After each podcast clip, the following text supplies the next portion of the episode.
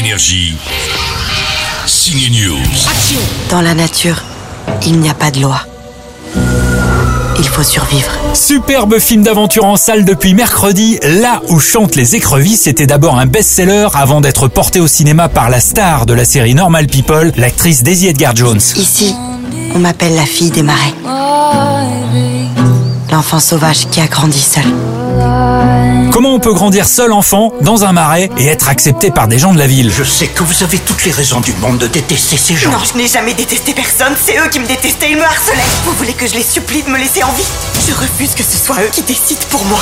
L'adaptation du livre au cinéma donne un film d'aventure qui est aussi une enquête policière, un thriller avec un procès et une histoire d'amour, un vrai mélange des genres pour l'actrice Daisy Edgar Jones. Oui, c'est exactement ça.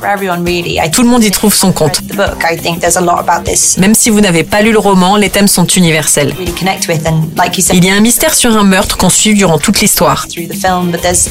C'est aussi une histoire d'amour et une histoire d'amour pour la nature.